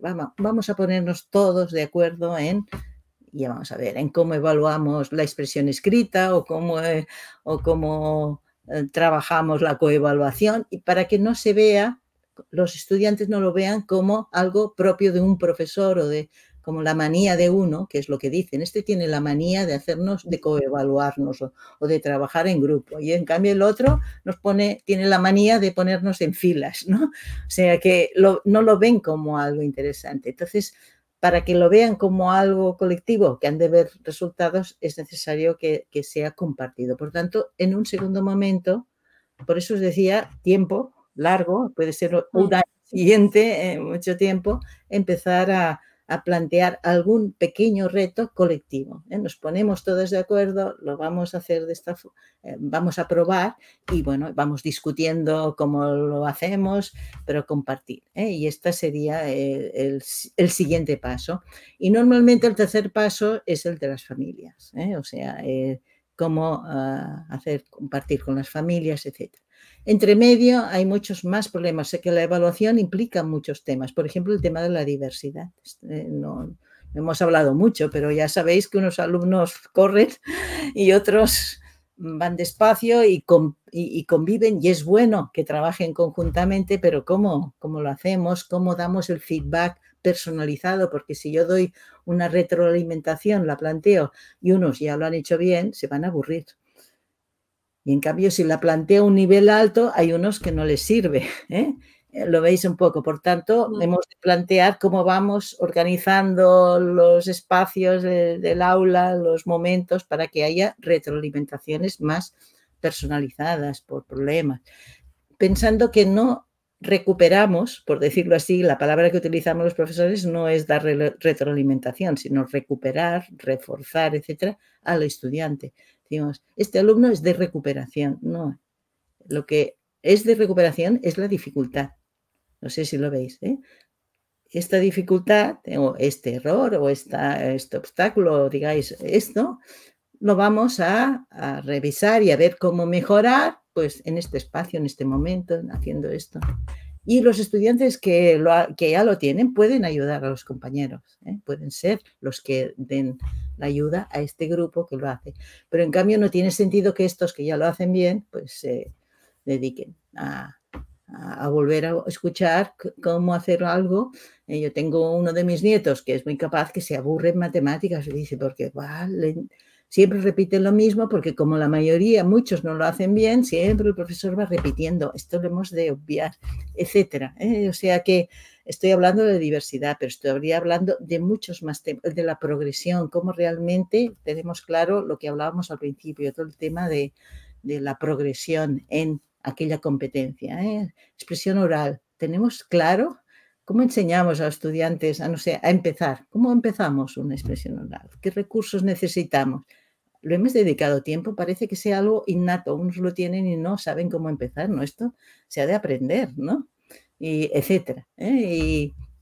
Y, cómo gestionar los nervios de que tú decías que tienes al principio, pues esto se ha de aprender, no, no es algo innato, o sea que lo podemos ayudar dando recursos, dando ideas. ¿eh? No sé si lo veis, que esto requiere planificación, a largo plazo, ¿no? Es que hay muchísimo planificación y entiendo que vosotros cuando hacéis eso en los colegios, cuando dices, ¿no? Ese cambio de formación, ¿no? Mucha formación. Sí, bueno, ¿eh? y, mucha estructura organizativa, ¿eh? O sea, yo os puedo decir que con centros que trabajamos, pues ah, normalmente hay un equipo que llamamos impulsor o un equipo o sea, no es la dirección, pero la dirección está en el equipo, pero la dirección tiene muchos trabajos, entonces hay un equipo responsable de eso, ¿eh? en el cual participan profesores, maestros de diferentes niveles, no es, pero luego se trabaja a nivel de cada ciclo, de cada, en fin, como tenga organizado el centro. Normalmente son ciclos, cursos, lo demás. Se trabaja en ellos, se discute aquello. Y bueno, la función del asesor sí que va bien, pero como ayuda, digamos. ¿eh? O sea, yo siempre cuando hago en algunos centros, este, hacemos formación, sí que al inicio hacemos una, unas conferencias, por decirlo así, para decir las ideas importantes a tener en cuenta, pero a partir de ese momento se trata de, yo estoy a la disposición de, asesorar, de ayudar, pero no de ir diciendo qué podéis hacer. Esto lo ha decidir cada centro, cada decir qué pueden hacer. Y este, esto es, es, muy básico. ¿eh? O sea, que esta formación no depender de que me diga alguien, que venga algún experto y me diga qué tengo que hacer. No, ¿eh? volverá a ser lo de siempre. ¿eh? No, hemos de ser nosotros, los del centro, que tendremos la iniciativa y vamos proponiendo. Y pedimos ayuda, que es algo muy normal de tanto en tanto, que nos, nos retroalimenten un poco, pero pedimos nosotros la ayuda, no esperamos a que nos la nos. Yo lo veo como algo que, siempre digo en más charlas, porque viene aquí gente a hacernos proyectos enormes de gamificación, buenísimos, o, de aprendizaje basado en proyectos, y yo siempre digo a los profesores que nos están escuchando, ¿no? No penséis que vais a hacer esto de la nada, ¿no? Pues al final hay que empezar con cosas pequeñas y que y es un poco lo que nos estás diciendo tú, ¿no? Que todos quizá podemos hacer alguna prueba a nivel, pues con una actividad concreta o tal, y ya vamos viendo si cómo va la cosa y bueno, y sobre todo lo que dices tú, ¿no? para todo. Yo creo que es para todo en la vida. Al principio las cosas no salen bien a la primera, ¿no? Y si le salen bien a alguien a la primera, pues, oye, pues enhorabuena, ¿no? Pero no suele ser así como pasa, ¿no? No, pero yo digo que si salen bien a la primera, no han aprendido nada. Quiere decir que ya lo sabían. Estamos de acuerdo, por tanto, no es, nuestra función, ¿no? Nuestra función es mm. que aprendan, por tanto, sí, claro, claro. de equivocarse. Por tanto, el error es bueno. Este es otro cambio del discurso que hemos de hacer siempre decía, es que te equivocas, los estudiantes esconden, eh, lo ocultan, copian para disimular los errores, cuando podemos aprender si reconocemos que no hacemos bien, por tanto el error es bueno. Si no hay errores no aprendemos, ¿eh? o sea, el que lo hace bien no aprende nada. ¿eh? este es, el cambio también del estatus del error, que se le llama, ¿a qué estatus le damos el error en el centro? La última pregunta de Rusé ya la ha respondido, eh, pero bueno, les saludamos desde aquí a Rusé que nos preguntaba, Neus, esto es un desastre, ¿por dónde empezamos? Yo ya he empezado, pero no sé cómo acompañar a mis colegas a su propio cambio, que tú ya la has introducido totalmente a responder a la pregunta anterior. Y yo ahora tengo una pregunta para ti, Neus, ¿qué hago? ¿Te hago alguna pregunta del chat o ya no te las hago? Tú me dirás. No, si hay alguna matiz o alguna cosa, yo creo que sí, eh, ¿no?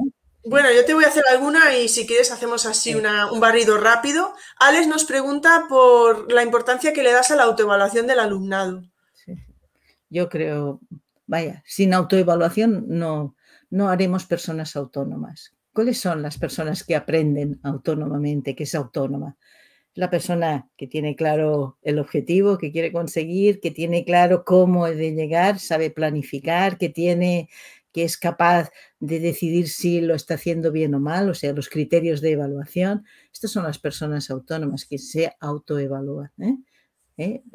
Van autoevaluándose constantemente. Por tanto, si no hay, si no hay esta, esta, esta capacidad de autoevaluarse, no, no, el aprendizaje no será significativo, ya os lo digo. ¿eh?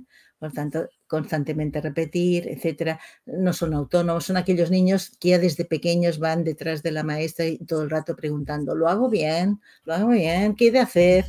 Eh, malo, ¿eh? han de ser autónomos. Por eso os decía esta regla, preguntar a tres compañeros antes que a uno mismo. La coevaluación funciona mucho porque cuando alguien está, eh, es cuando estamos evaluando a un compañero, de hecho nos estamos autoevaluando. ¿eh? ¿Cómo lo he hecho yo? y a ver, lo comparo con los demás. O sea que muchas veces, claro, yo verme mis, mis errores me cuesta, pero cuando, lo, cuando miro en un compañero veo mis errores. Oye, yo también lo he hecho y no está bien. Mm. Entonces, funciona muy bien. Por tanto, yo creo muchísimo en que hemos de promover la, la coevaluación, la autoevaluación bueno, creo, es que esto está todo el mundo de acuerdo, ¿eh? sin la autorregulación en, toda esta visión de evaluación para aprender, es clave que sean capaces de autorregularse, que se llama autoevaluarse en el fondo. ¿eh? Por tanto, muchísimo, ¿eh? o sea que diría ánimos, promoviendo poco a poco, no, no nunca digo mañana vamos a clase y les digo autoevaluaros. Esto, para autoevaluarse se han de saber los objetivos, qué es lo que se pretende, no es fácil, Este ya es un primer reto. Sí que mañana podríais preguntar, después de la clase, preguntarle a los estudiantes, ¿cuál creéis que era el objetivo que yo me proponía que aprendierais hoy? Y a ver qué dicen. Si se lo han representado, ya, ya funcionará. Si no se lo han representado, quiere decir que hemos perdido el tiempo, ¿me entienden? O sea, que hemos de repasar, regular esta percepción que tiene. ¿Eh? Pues esto sí que puede ser empezar, pero autoevaluaros de golpe, imposible. ¿eh? Han de saber los criterios de evaluación, los hemos tenido que compartir, ¿eh? sea con rúbrica o con otro sistema, es igual. Quiere decir que hay unas condiciones básicas para que las personas se puedan autorregular y si no las ayudamos a desarrollar, pues no, no podemos decir autoevaluar. Pero el objetivo es conseguir que se autoevalúen. Los alumnos que aprenden, que decimos, estos aprenden solos, si os fijáis, es que se autoevalúan. No es que lo hagan bien a la primera, sino que son capaces de decir, esto no lo he hecho muy bien, eh, me he equivocado, he confundido, saben, saber por qué no lo han hecho bien, me he confundido esto con esto, me he olvidado tal cosa, no sé qué y tomar decisiones. La próxima vez, cuando lo tenga que hacer, esto lo haré diferente, ¿Estáis de acuerdo? Estos son los alumnos que aprenden solos. Muy poco. A los demás les hemos de ayudar a aprender a hacerlo. Efectivamente. No todos saben autorregularse de serie. Efectivamente. Isaac nos decía que no sabe si toca y habla de la evaluación docente. ¿Qué hay de la evaluación docente? Que yo creo que va un poco en la línea que dices tú de ver las clases de los compañeros, de que a veces no lo aceptamos muy bien, ¿no? Sí, bueno, esto nosotros estamos ahora trabajando mucho en esto, aquí en, las redes de, profesores de Cataluña y estamos trabajando mucho en, esta ah, evaluación entre profesores, o sea, eh, se hacen parejas de profesores ¿eh? y, se pueden decidir que, eh, un compañero, me gustaría que me miraras que puedo mejorar en relación a este aspecto o al otro. ¿eh? Y el compañero pues va a ver las clases, después se intercambian, luego se encuentran en el bar, no, no cosas oficiales, se encuentran en el bar y discuten, mira que he visto, no sé qué. O sea que no se trata de hacerlo todo formal, hacer crucecitas y llenar mm. cuestionarios, sino eh, este diálogo, eh, promover este diálogo, y esto eh, es clave. O sea, se aprende muchísimo cuando ves en los demás, cuando te evaluas. Por tanto, yo os lo recomiendo mucho. El aprendizaje entre iguales entre los alumnos y entre los docentes. Yo creo que es más fácil de asumir lo que estás diciendo, de quedamos en el bar y lo hablamos y no vamos a mandarnos un email o cubrir un formulario se asume mejor. Yo creo que lo asumes mejor las críticas constructivas en caso de haberlas o de, bueno, no llamemos críticas, ¿no? Pero... eso lo digo porque lo tengo comprobado, ¿eh? Los profesores y lo demás, uy, que me vengan a observar, uy. y, cuando ven que el otro va poniendo crucecitas, pues te... ¿eh?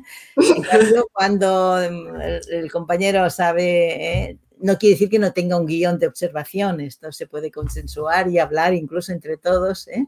Pero sobre todo lo que funciona muy bien es, lo del bar. Esto lo hemos Es que estamos en España. Tomando un café y hablando sobre cómo me gusta la clase, claro, siempre poniendo el acento primero en lo que hemos visto potente y luego viendo el I. ¿eh?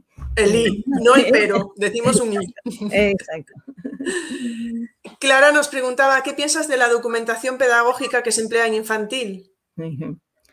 Bueno, eh, en, infantil hay mucha la, visión de documentarse, o sea que lo que hacemos es documentar.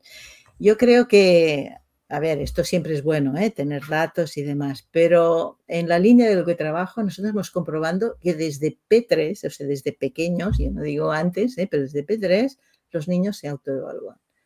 O sea, se pueden autoevaluar y es muy, y es muy importante. Es algo que se aprende desde pequeños porque ya si no, desde pequeños ya empiezan a aprender que, que, que la profesora me diga qué de hacer, que me diga si lo hago bien, si no, ¿eh? ya desde muy pequeños empezar a promover, porque lo digo, la documentación tal como se plantea, que me parece bien, porque ayuda a la discusión entre maestros, a compartir puntos de vista, pero no trabajamos a partir de ella normalmente la autoevaluación de los niños desde pequeños.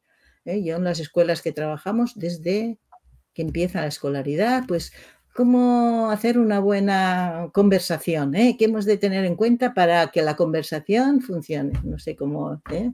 pues pueden hablar, pues cómo hacerlo, he de escuchar a los demás, he de hacerlo. Luego se graban cuando hacen una conversación, se observan qué he hecho ¿eh? y, pueden empezar a decir. Ahora, hay cosas que hemos de tener muy claro en infantil, que no se trata de irse poniendo ah, aquello, el semáforo rojo, ¿eh? el rojo en los niños pequeños no se quieren poner el rojo nunca, el rojo es, es un color que, nuestro cerebro y sobre todo los de los niños pequeños no aceptan, por tanto es muy interesante que hemos comprobado que en cambio mm, poner, poner otros signos, digamos, otras ideas, pues funciona mucho más, sobre todo la idea de progresión. ¿eh? Estoy empezando a hacer un una casa de, con Lego. Ahora estoy, he avanzado y he hecho más cosas en la casa del Lego y al final tengo una casa, ¿me entendéis? Y esto les da idea de cómo mm, se van autovolando si van progresando. ¿eh? Fijaros, no se trata de, colores, de decir rojo y demás, amarillo o caras sonrientes, ¿eh? tampoco es un buen, un buen sistema, sino de dar esta idea de que podemos ir avanzando, podemos ir progresando. ¿eh? Y esto podría hablar mucho más, pero desde P3. ¿eh? Desde La diferencia del I y el pero, ¿no? Sí, sí, es que lo veo, no es bien y mal, sino que es estoy en este punto, en este o en este, como sí, sí, sí, totalmente. De escalera también funciona, mm. ¿eh? voy haciendo mm. pasos a la escalera, etcétera. Fijaros que en cambio tendemos a hacer mucho las caras o hacer mm. Colores, el rojo, el verde, mm. el, los semáforos, no acaba de funcionar porque clasifica. En cambio, el otro es idea de ¿En qué punto estás? Sí, ¿en qué punto estás? Sí, ¿Veis la diferencia? Este es un matiz. Mm, bueno, me han saltado algunas preguntas porque llegamos, son las 11 de la noche, Neus. Entonces me han saltado algunas preguntas. Yo solo os invito a que si hay alguna que haya quedado que quede pendiente, pues que la semana que viene a Jauma os los guardáis, ¿verdad, Neus? Que yo creo que también podrá contestar algunas. Me sale esta de María que dice, ¿cuál es la proporción de tiempo total de la clase que deberíamos dedicar a reflexionar sobre el aprendido? Yo creo que mucho. si queremos que sea significativo, lo ganamos, porque si no, hemos de repetir no sé cuántas veces lo mismo. Esto que les decía de mi nieto, ¿no? Que tres años después de haber estado hablándoles de, la de esto de de analogías y metáforas, aún no sabía de qué iba. Esto es perder el tiempo, ¿no? Repetirlo, repetirlo, repetirlo y que no lo aprendan. En cambio, dedicarle tiempo a que, a, un, a que lo entiendan bien alguna vez y que quede de forma que lo puedan evocar en su memoria, por ejemplo, en un portafolio, eh, o sea, un sistema en que aquello, lo que he entendido sobre lo que es un portafolio, no copiado, sino lo que yo he entendido sobre lo que es una metáfora, y con un ejemplo lo pongo en el portafolio y lo puedo evocar, lo puedo consultar cuando quiera. Esto es clave. Y esto requiere tiempo, pero ya no lo hemos de repetir, no lo hemos de perder otros años. ¿Cuántas veces decimos, sí, el año pasado lo hicieron, no se acuerdan de nada, no saben nada? Esto es perder tiempo. Correr, es perder tiempo. Ahora bien, la idea de diversidad, cuidado que el, mismo aprendizaje lo podemos hacer a un nivel muy alto, o sea, cómo utilizar las metáforas y las analogías bien, estáis de acuerdo que puede ser un nivel muy básico o puede ser un nivel, un nivel muy alto. Por tanto, no hemos de, trabajarlo en función de que todos llegan a la misma ah, construcción del concepto de, metáfora, analogía. Cada idea, cada conocimiento tiene muchas posibilidades de, niveles diferentes. Y hemos de promover en el aula que, nadie se aburra, ¿eh? porque muchos dicen, es que vas tan lenta que al final este se aburre. Pero se aburre porque repetimos lo mismo, no porque demos opciones a que construyan un conocimiento, eh, el mismo conocimiento, pero con un nivel de complejidad más alto. Tengo que decir que las preguntas es que hay muchísimas y, sabéis que con este programa que tengo, pues algunas van desapareciendo, pero bueno, te pongo por aquí alguna más que me aparece. Paula dice, ¿cómo nos podemos autoevaluar en relación a cómo evaluamos al grupo de estudiantes? Bueno, pues yo creo que esta es, mm, creo que primero mm, es esta reflexión personal hemos de hacer, ¿eh? en base a datos, ¿eh? o sea, que no es, eh, opino que yo lo hago mal o bien, no. a ver, ¿qué ha pasado? O sea, con un material, ¿ha pasado esto en mi aula? Pues, a ver, por tanto, esta idea primera. Pero luego está la, la evaluación de los propios estudiantes. O sea, podemos pedirlo. ¿Qué me recomendáis para mejorar? ¿Cómo creéis que lo podría hacer? Esto, ¿por qué no? Y los estudiantes nos dan buenas ideas.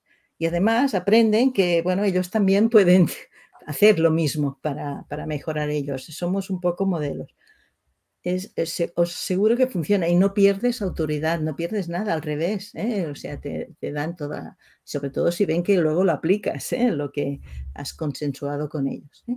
Y la tercero es la coevaluación entre profesores, o sea, abrir nuestra aula. hay muchos centros que ya se ha instaurado la codocencia, o sea, son dos profesores en el aula, por tanto, estamos compartiendo, nos estamos viendo, tenemos funciones diferentes, pero estamos. O sea, a veces decimos, el problema es, es que tenemos 30 alumnos en un aula. No, el problema es la ratio, o sea, del centro, ¿no? Porque a veces tenemos 30 alumnos en un aula, pero en otra, en bachillerato, son cuatro, ¿no? Entonces, no, el, tema es, ah, muchas veces podemos ser 50 alumnos en una aula, en aula y ser dos profesores. Funciona mucho mejor que una con 25, ¿me entendéis? O sea, dos nos complementamos, ayudamos nos, y, también nos podemos regular al final, decimos cómo ha ido la clase, cómo ha funcionado y, nos vamos aprendiendo. ¿eh? Por tanto, hay varias eh, etapas, ¿eh? varios aspectos a tener en cuenta, pero es clave. Yo estoy muy de acuerdo que si estamos evaluando constantemente a los alumnos y no nos evaluamos nosotros, otro, otro problema es si es el inspector que nos evalúa. Esto es otro caso. ¿eh? Estamos de acuerdo. Depende. ¿eh? si el inspector nos aporta ideas, ¿por qué no? Pero normalmente pues, tiene otra función calificadora y claro, esto no funciona. ¿eh? Pues Neus, mm, yo, bueno, he hecho todas las preguntas que he visto en el chat, si se me ha saltado alguna lo lamento. Sí que es verdad que yo creo que no podemos abusar más de Neus porque vamos hacia las dos horas. Y, si, si, queremos eh, engañarla para que venga otro día en otra temporada, vamos a dejarla que vaya a descansar porque si no, por dos veces, a lo mejor dos veces no la engañamos. Eh, me hace gracia Ana que dice, no me hace gracia, me gusta porque Ana dice, me quedo con el I.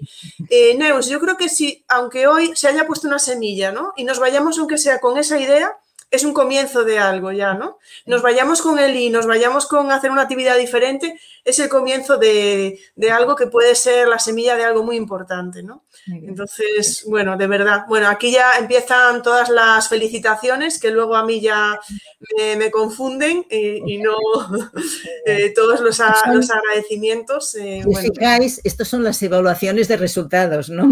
Primeras, ¿eh? Luego habríamos de ver los resultados de aplicación en el aula, ¿no? Efectivamente, efectivamente. Para nosotros, pues esto nos mejora la autoestima. Si nos dijerais qué desastre, no he entendido nada, pues claro.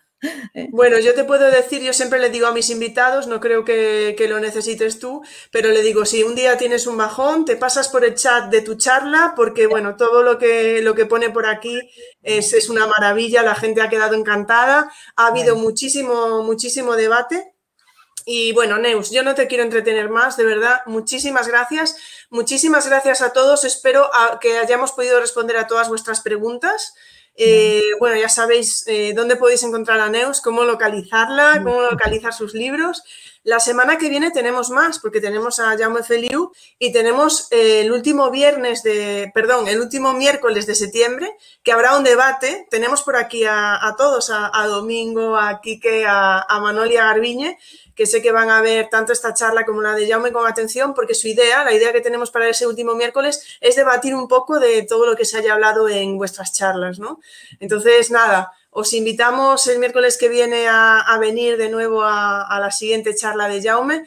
Neus, he aprendido muchísimo contigo hoy, de verdad, te lo, te lo puedo asegurar. Ha sido un placer contar contigo y yo creo que ya nos vemos el miércoles que viene. Los demás, muchísimas gracias, Neus. Muchísimas gracias a todo el claustro virtual. Hasta luego. Muy bien. Hasta luego. Neus, no, perdona, que a lo mejor querías decir algo más y te he cortado. muchas gracias por invitarme, evidentemente, y tener esta ocasión de, compartir unas cuantas ideas. A mí me gusta mucho la idea del diálogo de las preguntas más que hacer una conferencia, porque siempre eh, ayuda. Yo creo que partes de, lo que cada uno piensa que, necesita. ¿eh?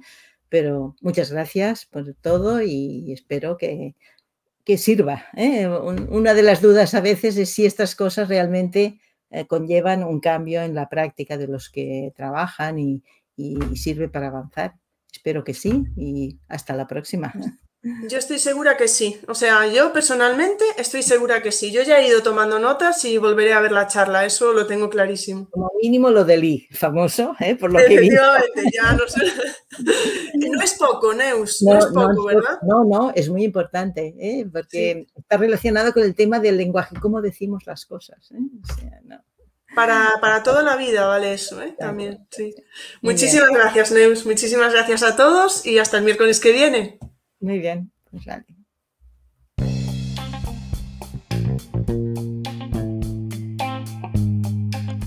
Muchas gracias por escuchar este podcast. Si os apetece, nos vemos en el siguiente.